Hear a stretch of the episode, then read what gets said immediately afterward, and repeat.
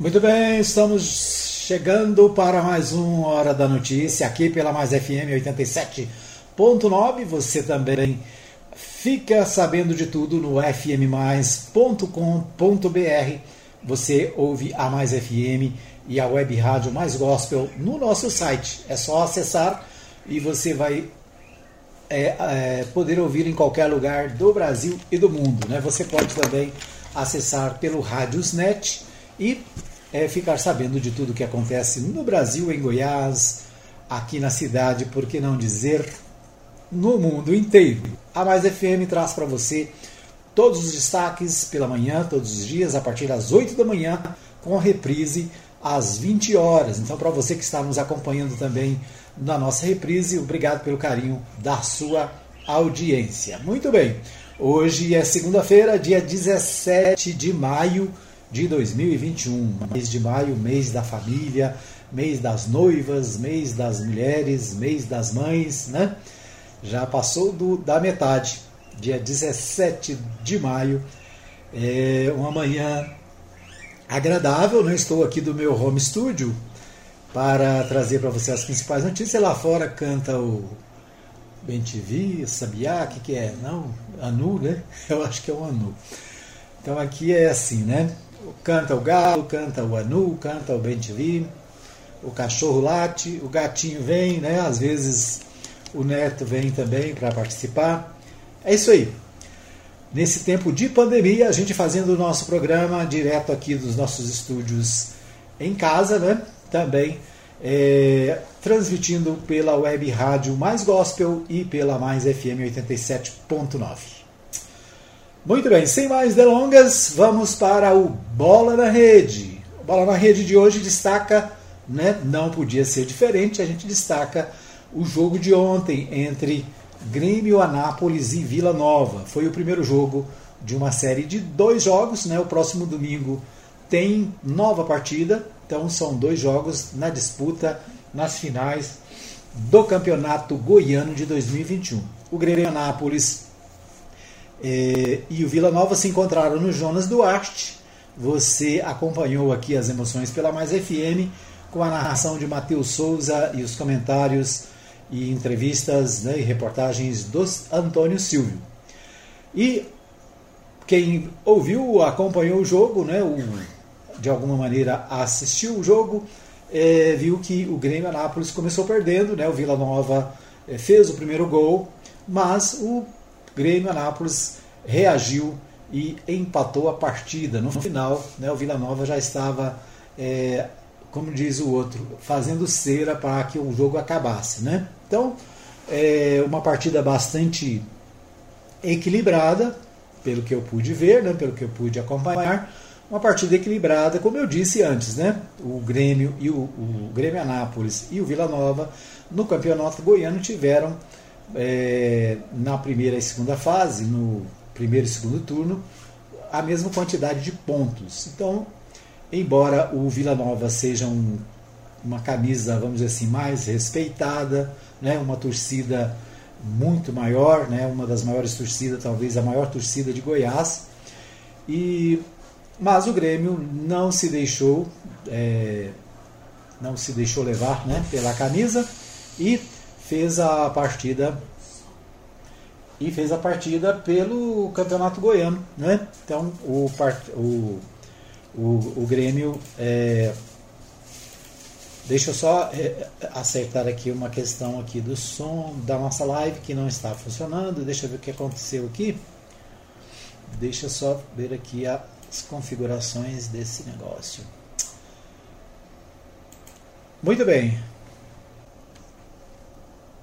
Agora sim, né? agora vamos é, transmitir, recomeçar aqui pelo Facebook. Muito bem. Bom, você acompanha então a nossa live no Facebook, você acompanha também no fmmais.com.br e na Mais FM Gospel, né? A, a nossa programação do dia da, desta segunda-feira. Vamos ver muito bem. Bom, como eu disse, né, nós estávamos falando o bola na rede, o bola na rede destacando Né? Para você que está no Facebook, nós tivemos um probleminha aí de, na nossa transmissão, estamos recomeçando aqui no Facebook, na Web Rádio Mais Gospel, na Mais FM, estamos no ar. Queremos agradecer a você que nos acompanha de várias maneiras. Né? Às vezes dá problema porque é ao vivo, né? e ao vivo tem dessas coisas. Mas eu estava dizendo o seguinte: no Bola na Rede a gente destaca a partida entre Grêmio Anápolis e Vila Nova ontem no Jonas Duarte.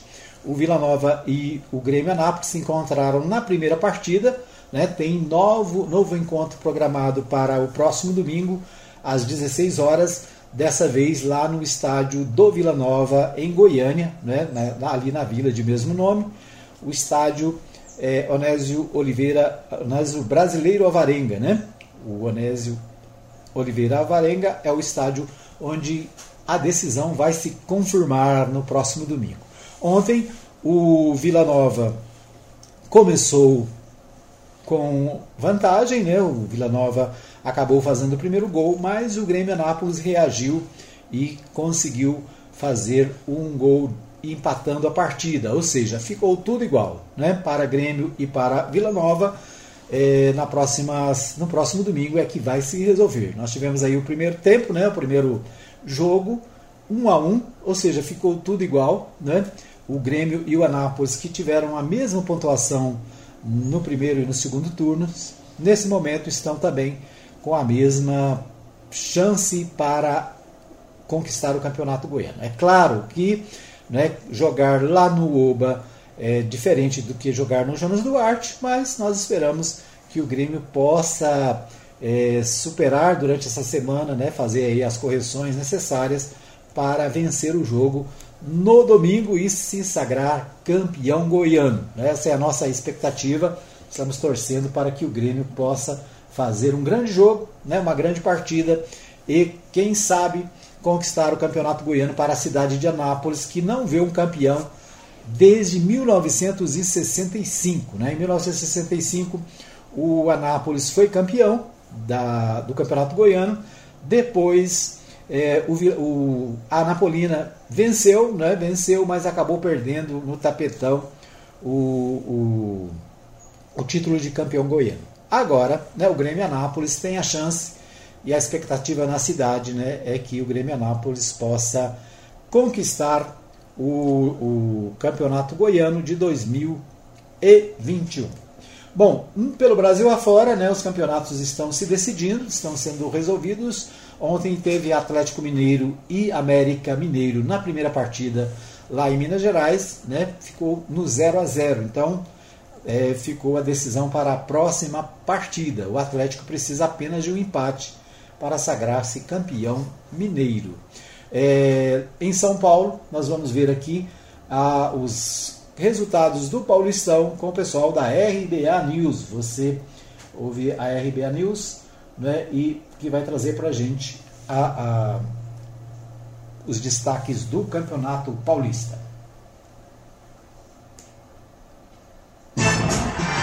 RBA News Esporte. Palmeiras e São Paulo farão a grande final do Paulistão Sicredi. As duas equipes jogaram muita bola neste domingo pela semifinal e garantiram vaga na decisão. O Palmeiras fez o que quis em Itaquera, onde venceu o arquirrival Corinthians por 2 a 0, gols de Luiz Adriano e Vitor Luiz teve total domínio do jogo, não foi ameaçado e criou chances suficientes para um placar mais elástico. Tanto que o técnico do Corinthians, Wagner Mancini, não resistiu ao baile e foi demitido. Ao contrário do Verdão, que usou quase todo o elenco, uma parte na sexta-feira nas quartas de final e outra no domingo na semi. O São Paulo repetiu a escalação e ainda assim conseguiu a proeza de marcar oito gols em 48 horas. Depois de fazer 4 a 2 na Ferroviária, ontem fez 4 a 0 no Mirassol. Gols de Arboleda, Pablo, Luciano e Gabriel Sara. Isso porque Daniel Alves, machucado, continuou fora do time. A final do Paulistão Sicredi traz algumas situações curiosas. Colocará frente a frente o time que não é campeão estadual há mais tempo, São Paulo, desde 2005, e o atual campeão, o Palmeiras. Também será o duelo de um tricolor matador, que é o melhor time da competição desde o começo. E não à toa conquistou a melhor campanha e o direito de jogar a segunda partida da final em casa com o Verdão, que há alguns dias era dado como eliminado. Muita gente falava em vexame, inclusive, mas que cresceu na hora certa. Neste domingo também foi definido o primeiro finalista do Troféu do Interior. Após empate por 1 a 1 no tempo normal com o Red Bull Bragantino, a Ponte Preta se classificou nos pênaltis e vai encarar o vencedor do duelo de hoje, 8 da noite no horário de Brasília, entre Novo Horizontino e Ituano. Mano, é hoje. Já vou separar a camisa da sorte. Cê é louco, tio. Que não falha. Uso sempre, nunca lavo. Só de pegar ela já sinto o cheiro dela. Cheiro forte. Cheiro de título que tá chegando. Paulistão Sicredi, o clássico dos clássicos. O torneio de futebol mais tradicional do Brasil conta com o patrocínio da primeira instituição financeira cooperativa do país. E você também pode contar com o Sicredi. Acesse sicredi.com.br e abra sua conta corrente. De São Paulo, Humberto Ferretti. Muito bem, ouvimos aí então Humberto Ferretti trazendo os destaques do Campeonato Paulista, né? Já tem também definidos lá os finalistas. Se eu não estou errado, os finalistas são é, Palmeiras e São Paulo, né? Palmeiras e São Paulo são os finalistas. O Palmeiras acabou vencendo o Corinthians e o São Paulo venceu também o, a, a sua partida. Com isso, São Paulo e Corinthians estão na final. Muito bem, esses os destaques do Bola na Rede para você nesta segunda-feira, né? Um, segunda-feira é, que nós começamos aqui com alguns problemas, mas agora tudo bem, já está controlado. O, ontem, né? O, aliás, esse final de semana foi um final de semana bastante triste e comovente. Nós tivemos a, em São Paulo a morte do prefeito Bruno Covas, o Bruno Covas que estava enfrentando um câncer há mais de um ano, um ano e meio né? Já na campanha eleitoral ele já estava doente, né? participou da campanha eleitoral a si mesmo, venceu as eleições. Ontem, no entanto, ele é, faleceu e nós temos aqui várias informações, várias notícias sobre a morte, o velório, o enterro do Bruno Covas. Mas eu quero destacar que o Bruno Covas, né, do PSDB, ele que era neto do Mário Covas, né? Mário Covas que foi governador de São Paulo, foi deputado federal, um dos participantes importantes da elaboração da Constituição Brasileira, né, em 1988, participou da Constituinte, e o Bruno Covas, portanto, neto de Mário Covas, é, com apenas 41 anos, ele foi vice né, do, do atual governador Jorge Dória, da na, na, lá no, na Prefeitura de São Paulo. Depois, quando o Dória assumiu o governo, né, concorreu às eleições para governador e assumiu o governo, o Bruno Covas assumiu a Prefeitura. Ficou dois anos né, no, no exercício do cargo e nas eleições de 2020 foi reeleito para é, esse período que estava em andamento. Né? O Bruno Covas, portanto, faleceu aos 41 anos de um câncer que estava enfrentando há mais ou menos um ano e meio. E ele deixou uma carta. Na carta ele fala das consequências catastróficas, catastróficas da pandemia e a crítica e faz crítica ao governo federal no enfrentamento da Covid-19. Né? Dois dias antes de morrer, Bruno Covas escreveu uma carta a correligionários Nela, o prefeito falava das consequências catastróficas da pandemia de, da Covid-19, criticava o governo federal e o enfrentamento da doença e dizia que o momento atual deveria ser de união. A carta foi lida no evento de filiação de Rodrigo Garcia, vice-governador de São Paulo, ex-democratas, que, está, que se filiou ao PSDB na sexta-feira, dia 14, mesmo dia em que foi escrita a, a carta. Né? Enquanto a mensagem era lida, alguns dos presentes se entreolharam. Sabiam que naquela altura Bruno Covas estava, estava sendo sedado, não acordaria mais. Né? Então, na sexta-feira, o Bruno Covas é, foi sedado, né? O, a notícia saiu que ele, é, a sua situação era irreversível. E no sábado, muita gente já anunciou a sua morte, né? Chegou a vários veículos de comunicação chegaram a dizer que ele já tinha morrido. Na verdade, ele faleceu no domingo. É, antes da, morte, da sua morte, portanto, ele deixou essa carta onde ele é, faz algum, críticas né, ao governo federal, faz algumas, alguns questionamentos sobre a questão da pandemia.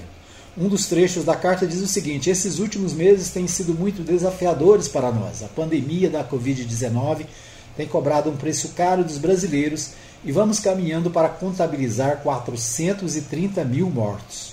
Uma tragédia sem precedentes que já deixa e vai deixar muitas marcas na, nossa história. As consequências são catastróficas Vidas interrompidas, famílias em sofrimento, negócios em dificuldade, desemprego, pobreza e, lamentavelmente, a fome. Faço esse preâmbulo, pois é exatamente sobre o que se trata o dia de hoje: política. A solução para os nossos problemas só será enfrentada pela via da política, pela via democrática, pela seriedade com que os governos trabalham e realizam políticas públicas.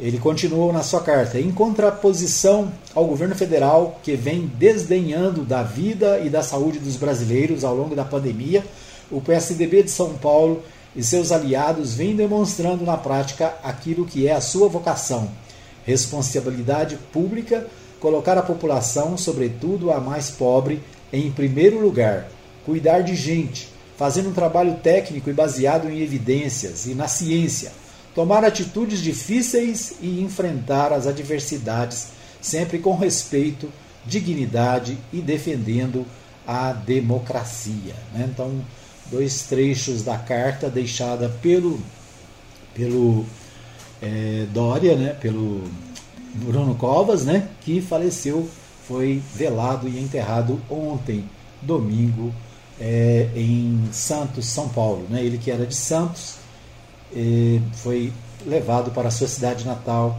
e sepultado no, no, túmulo onde está também o seu avô, o Mário Covas. Então, lamentavelmente, né, uma morte prematura, um jovem político com todas as possibilidades de crescimento, né, prefeito da maior cidade da América Latina, né, prefeito do terceiro orçamento do Brasil, nós temos três, os três primeiros orçamentos do Brasil, é o da União, o do Estado de São Paulo e depois da cidade de São Paulo. Né? Depois disso aqui vem outros estados, aqui é vem é, outros orçamentos. Então, um homem bem sucedido, jovem e, infelizmente, né, teve a sua vida ceifada é, por um câncer fatal, lamentavelmente. Né? Nós, da Mais FM, lamentamos a perda né, de um jovem político promissor que tinha tudo para contribuir com o país e com o povo brasileiro. Os é, principais atores da política brasileira se manifestaram, né, desejando condolências à família e pesares pelo passamento do jovem prefeito de São Paulo. O ex-presidente Lula se manifestou logo pela manhã, falando né, da da perda irreparável para a política brasileira e se confraternizando, se, condo, é, se condoendo né, com a família de Bruno Covas. Né. Outros políticos, Guilherme Boulos, que foi um dos seus opositores na campanha eleitoral de 2020, destacou né, que apesar de, das diferenças políticas, né, o Bruno Covas era um, uma pessoa é, educada, fina, de bom trato e que era uma perda irreparável para o nosso país. E vários outros políticos se manifestaram, a presidenta Dilma Rousseff se manifestou com pesares e outros políticos também se manifestaram. O presidente Jair Bolsonaro também se manifestou é, por pesares em relação à morte do é, Bruno Covas, já no final da tarde deste domingo. Muito bem, nós vamos para um pequeno intervalo, voltamos daqui a pouquinho com mais notícias aqui pelo programa Hora da Notícia pela Mais FM em 87.9, pela web rádio Mais Gospel e pela nossa live no Facebook. Muito bem, estamos de volta para o segundo bloco do programa Hora da Notícia, trazendo para você as principais informações do dia.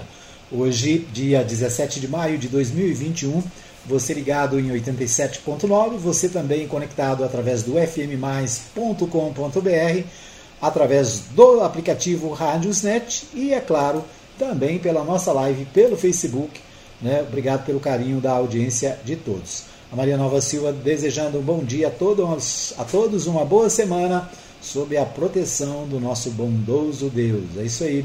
Né? Nós tínhamos mais pessoas conectadas aqui, infelizmente a nossa live caiu, mas nós estamos de, de volta. Né? Quero abraçar também a minha mãe, Dona Maria Celina, lá na Vila Goiás, está sempre conectada, sempre participando aí do programa. É isso aí. Você está conectado? Compartilhe aí para que os seus amigos possam é, receber a notificação e também participar do nosso programa, tá bom? É isso aí. Nós vamos a Goiânia com o Libório Santos. O Libório traz os principais destaques do dia, direto de Goiânia. Com você, Libório.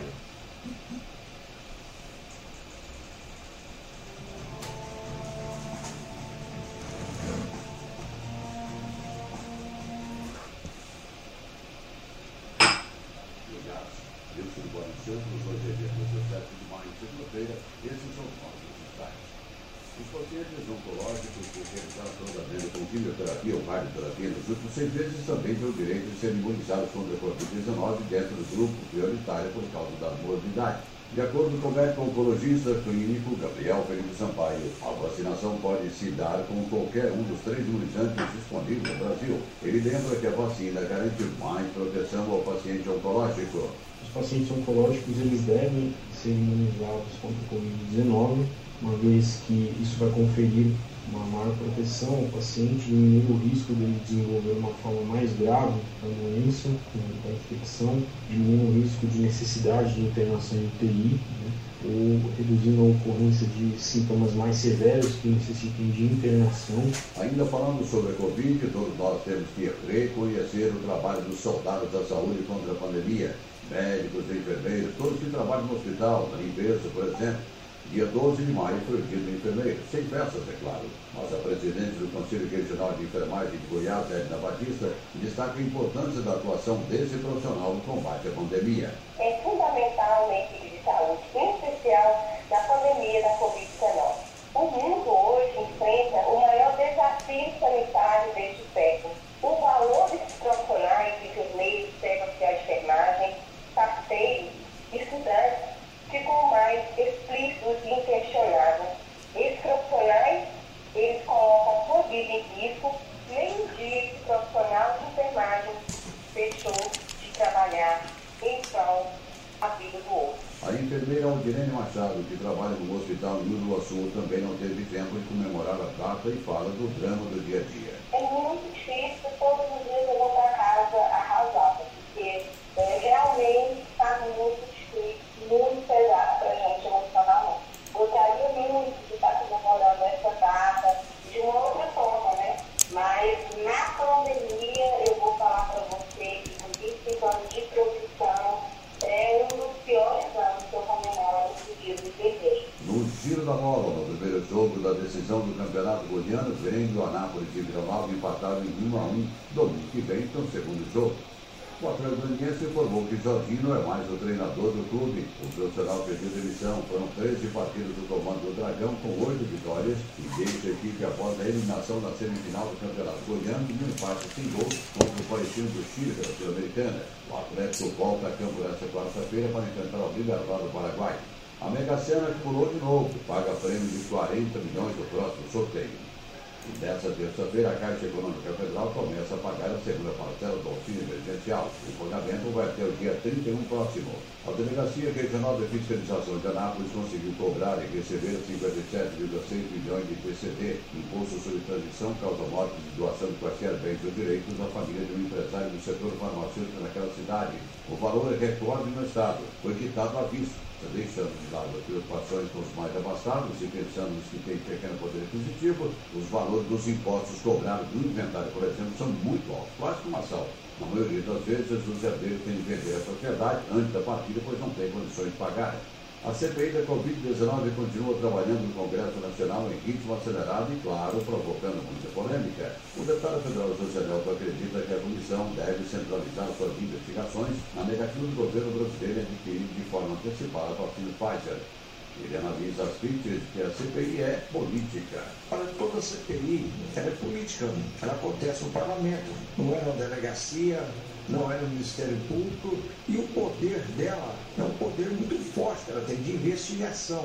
Investigar todos os fatos, a CPI é salutar, é importante, e o primeiro fato que ela tem que investigar, a não compra pelo governo federal de 70 milhões da vacina Pfizer, aprovada pelo FDA é, do governo americano. A prova da importância da vacina que os Estados Unidos já praticamente já, já saiu já dessa pandemia. E aí o país já começa a retomada, a população feliz, alegre. E aqui no Brasil nós corremos o risco de terminarmos a vacinação só em 2022. Eram essas as informações de hoje de Goiânia, informou Libório Santos. Muito bem, então aí as informações do Libório, direto de Goiânia, né, os destaques do Libório Santos para o nosso programa. Né, um deles, a questão da CPI da Covid-19, a CPI que está é, em tramitação lá no Senado Federal, né, e que nessa semana vai ter aí várias, vários desdobramentos.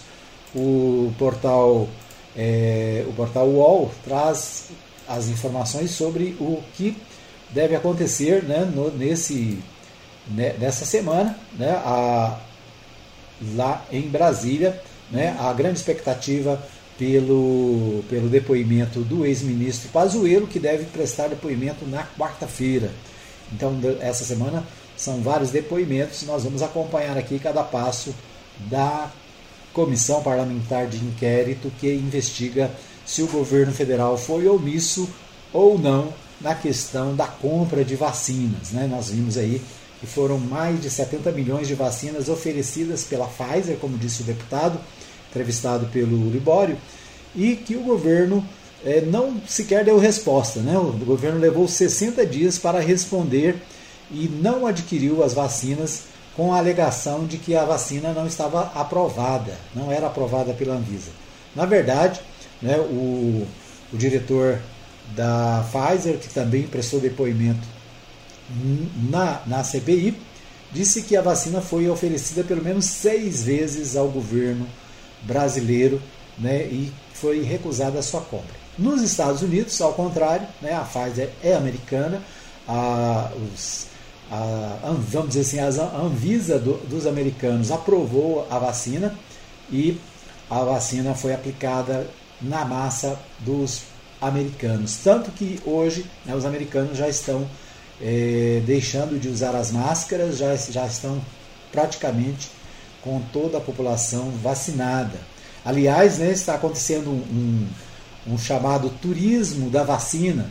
Várias empresas de turismo brasileiras estão promovendo viagens aos Estados Unidos e a outros países para que as pessoas possam vacinar. Né? Nos Estados Unidos tem tanta vacina que eles podem se dar ao luxo de vacinar quem chega de viagem nos aeroportos. Né?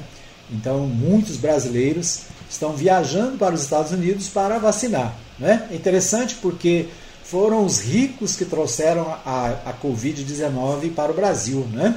Foram os que é, foram fazer turismo na Europa, que trouxeram o vírus para o Brasil. Aí a empregada né, pegou o vírus, levou para a favela, levou para os bairros, levou para a periferia.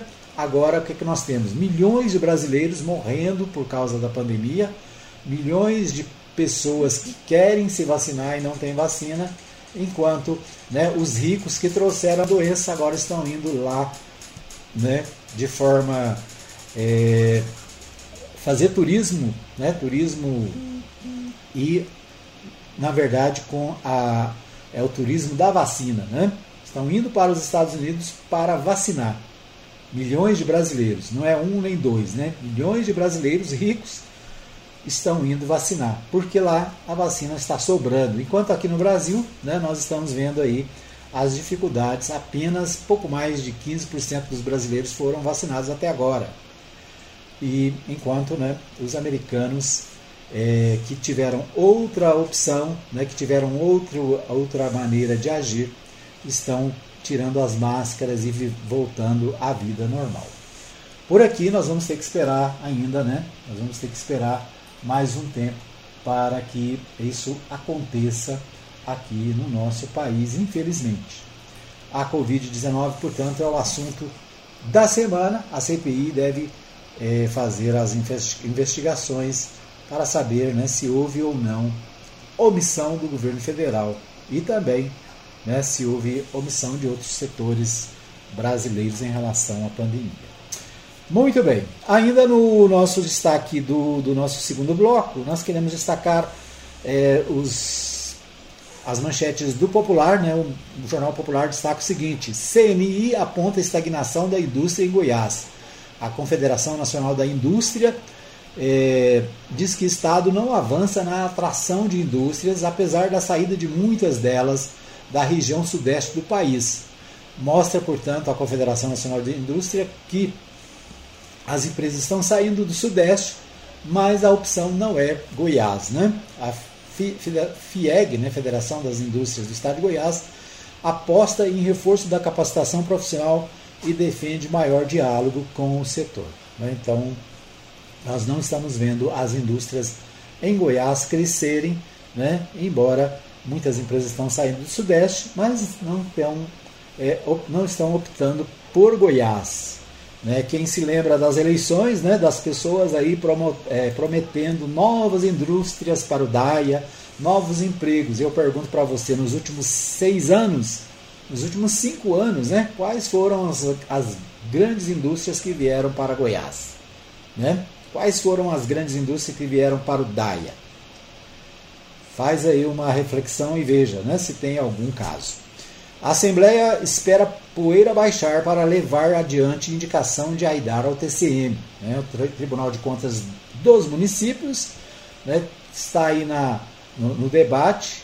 A Assembleia chegou, ao, né, os setores da Assembleia chegaram a propor a extinção do Tribunal de Contas dos Municípios e a Assembleia está deixando a poeira baixar para levar adiante, portanto, a indicação do Humberto Aidar, deputado estadual, que deve ser o novo indicado para o TCM, Tribunal de Contas dos Municípios. Apesar da aposentadoria do conselheiro Nilo Rezende estar prevista para o início desta semana, com a publicação no Diário Oficial, não há previsão é, de data para indicação do deputado estadual Humberto Aidar, é o que destaca o Jornal Popular. Né? Então, é, mudanças aí no TCM né? e o projeto de lei que extingue o TCM está na Assembleia, né? agora com certeza vai para o arquivo. O jornal, jornal Diário da Manhã destaca, entre outras coisas, naturalmente, políticos indicam verbas fora dos seus estados Parlamentares aliados do presidente Jair Bolsonaro destinam 181 milhões para regiões aleatórias, fora de suas bases, em esquema montado pelo governo em troca de apoio. 16 deputados e senadores aliados do presidente Jair Bolsonaro fizeram indicações para estados diferentes daqueles pelos quais foram eleitos, com o dinheiro do Ministério do Desenvolvimento Regional que o governo usou para agradar aliados. Ao todo, indicaram o destino de 181, 181 milhões para regiões aleatórias, onde não estão as suas bases eleitorais. Tudo feito abaixo do radar dos eleitores e dos órgãos de fiscalização. Como as indicações foram acertadas diretamente com o Planalto e ocorreram por meio da RP9, só foi possível identificar os autores por documento do governo que não é público, mas foi obtido pelo jornal Estadão, do Estado de São Paulo. Do contrário, não se saberia que 285 deputados e senadores ganharam direito de controlar 3 bilhões de reais do Ministério no momento que o governo tentava emplacar aliados no comando do Congresso. A indicação de verbas extras para estados diferentes é vista com preocupação por especialistas em execução orçamentária. A suspeita é de que, como elas não têm a mesma transparência que as emendas tradicionais, sejam usadas como emendas bumerangue, ou seja, haveria ganho financeiro futuro ao político após o município é, estatal contemplado assinar contrato para obra a partir da indicação dele. Na maioria desses empenhos, ainda não houve pagamentos. Parlamentares que administram que admitiram ajudar regiões aleatórias negaram irregularidades, mas apresentaram contradições ao explicar os motivos. É interessante, né? Então, o governo fez um orçamento paralelo, destinou 3 bilhões para os deputados, né, que foram aplicados, estão sendo aplicados inclusive em outros estados.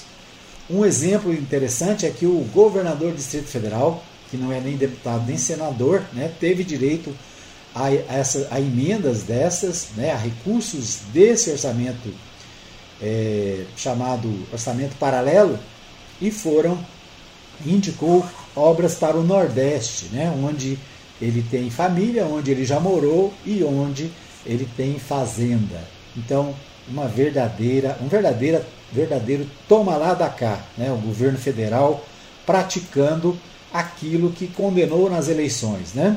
A velha política. E dessa vez, de cara nova, né? Os deputados e senadores estão indicando é, dinheiro, levando dinheiro para outros estados. A suspeita é que eles possam levar vantagem de outra maneira. Né? Então, essa é a denúncia é, que está aqui com detalhes no Jornal Diário da Manhã.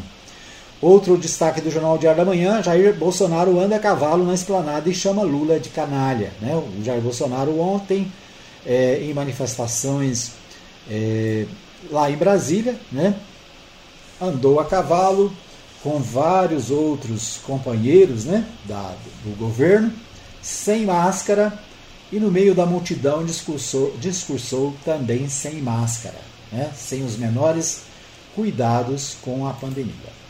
O jornal Correio Brasiliense destaca: a ficha do brasileiro demorou a cair, diz Marco Aurélio. Entrevista do ministro do Supremo Tribunal Federal, que é defensor do isolamento, e que acredita que a pandemia alerta sobre a necessidade de restabelecer valores caros à vida e à sociedade. Né? Então, segundo o ministro, os brasileiros estão é, demorando para cair a ficha né, em relação à pandemia.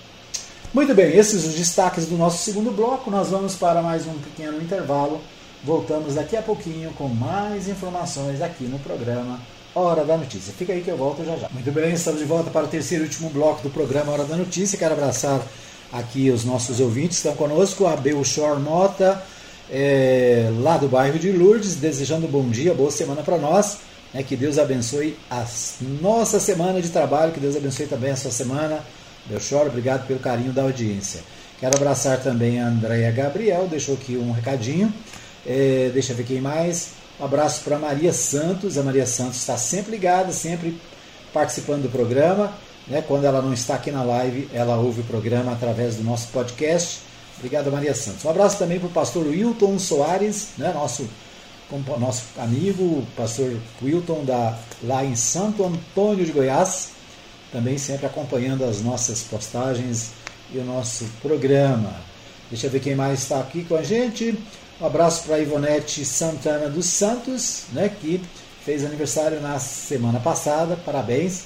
Um abraço para Adriana Pereira, dona Laudemina Fernandes e também para o meu amigo Juan Peron, né, o Juan Peron lá na Vila Jaiara. Um abraço para todo o pessoal da Vila Jaiara que acompanha aí a nossa programação.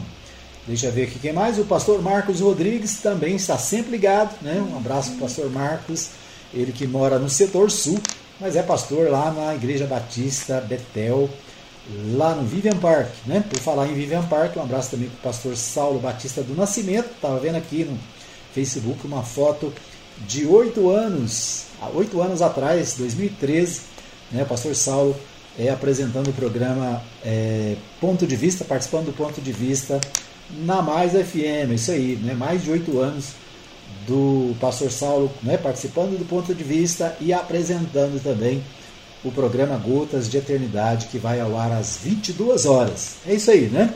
Acompanhe o pastor Saulo aí na nossa programação.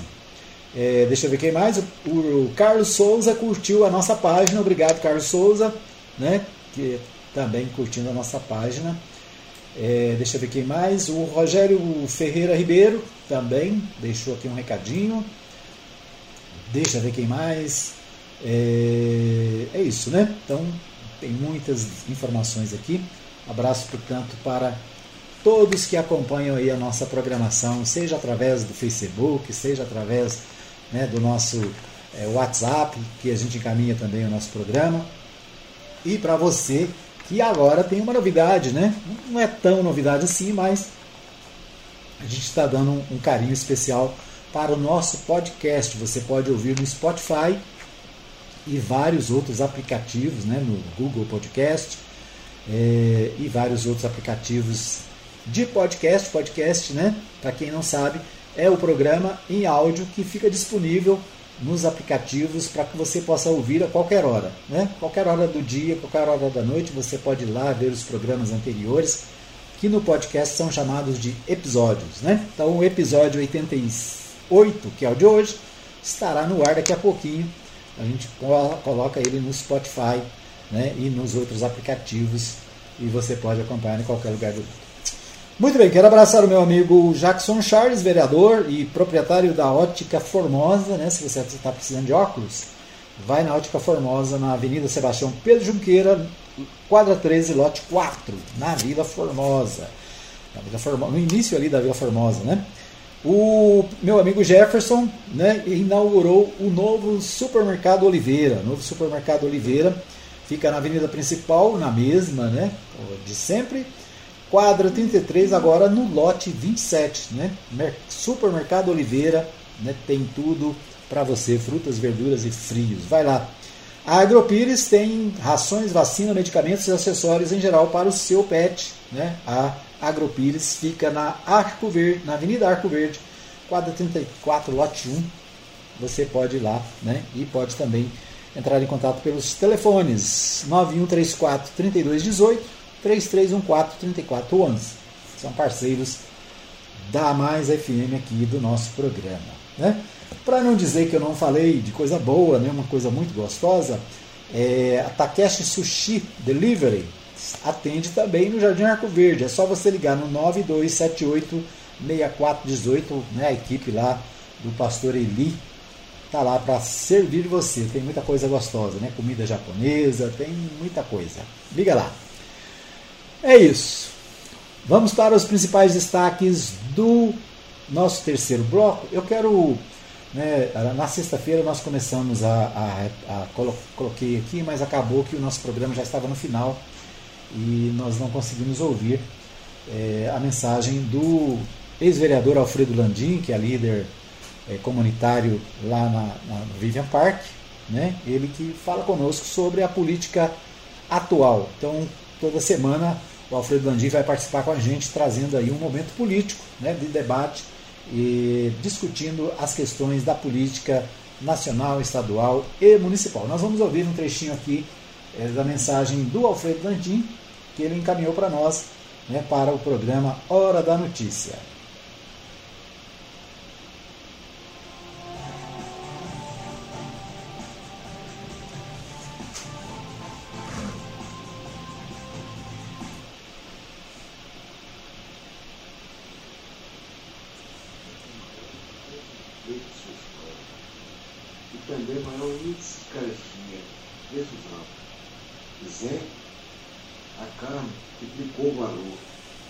segunda, que era 10 reais, passou para 30 reais.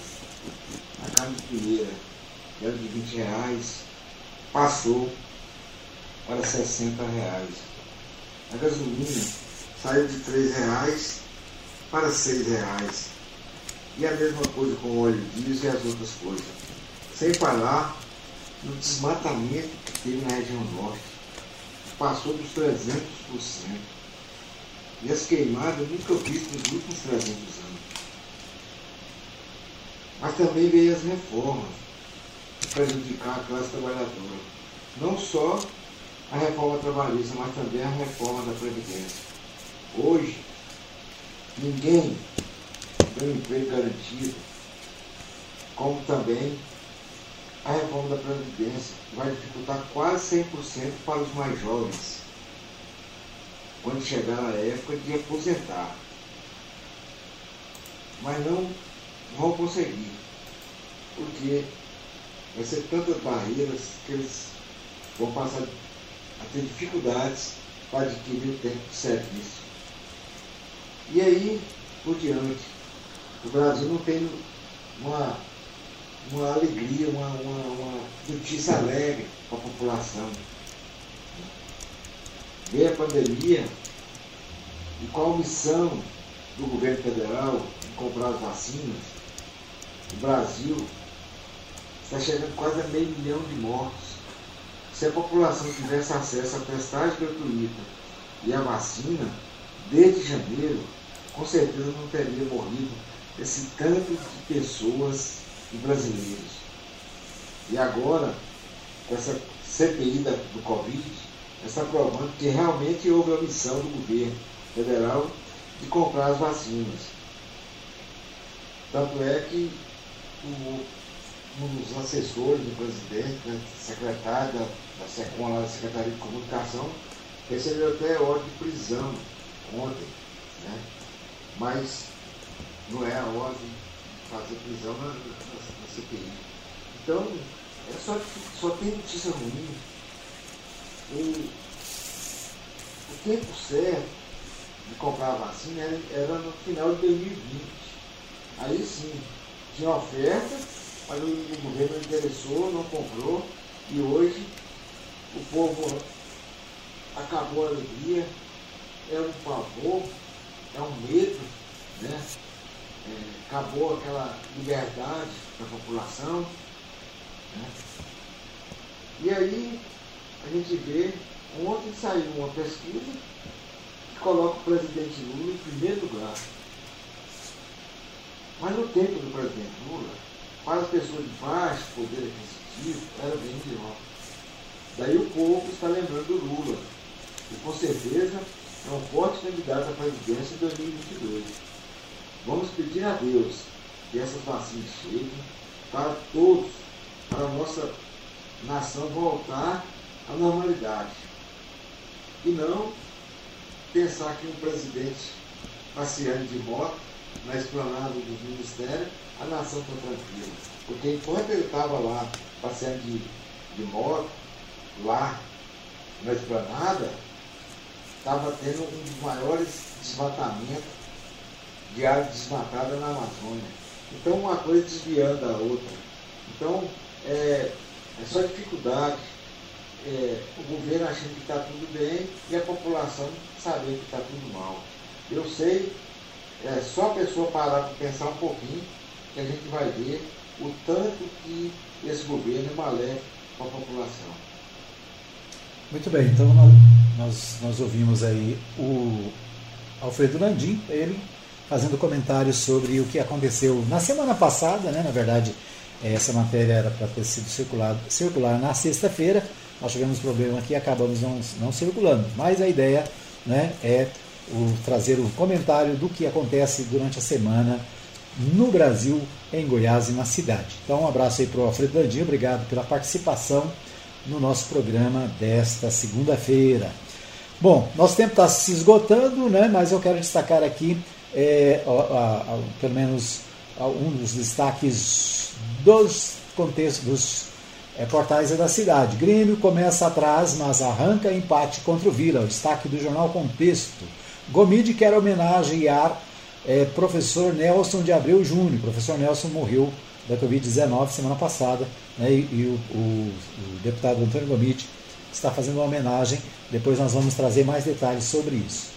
Domingo sem mortes por Covid em Anápolis. É o portal, é, portal, portal 6 né, destaca que nesse final de semana, no domingo, né, nós não tivemos nenhuma morte por Covid em Anápolis. Uma boa notícia, graças a Deus por isso. Né?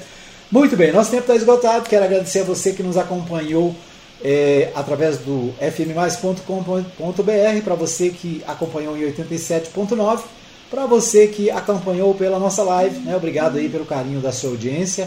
A gente vai ali E amanhã, se Deus quiser, a partir das 8 da manhã, estaremos ao vivo trazendo para você as principais informações do dia. Né? E às 20 horas, lembrando né, que às 20 horas nós temos a nossa reprise. Obrigado e até a, o próximo programa.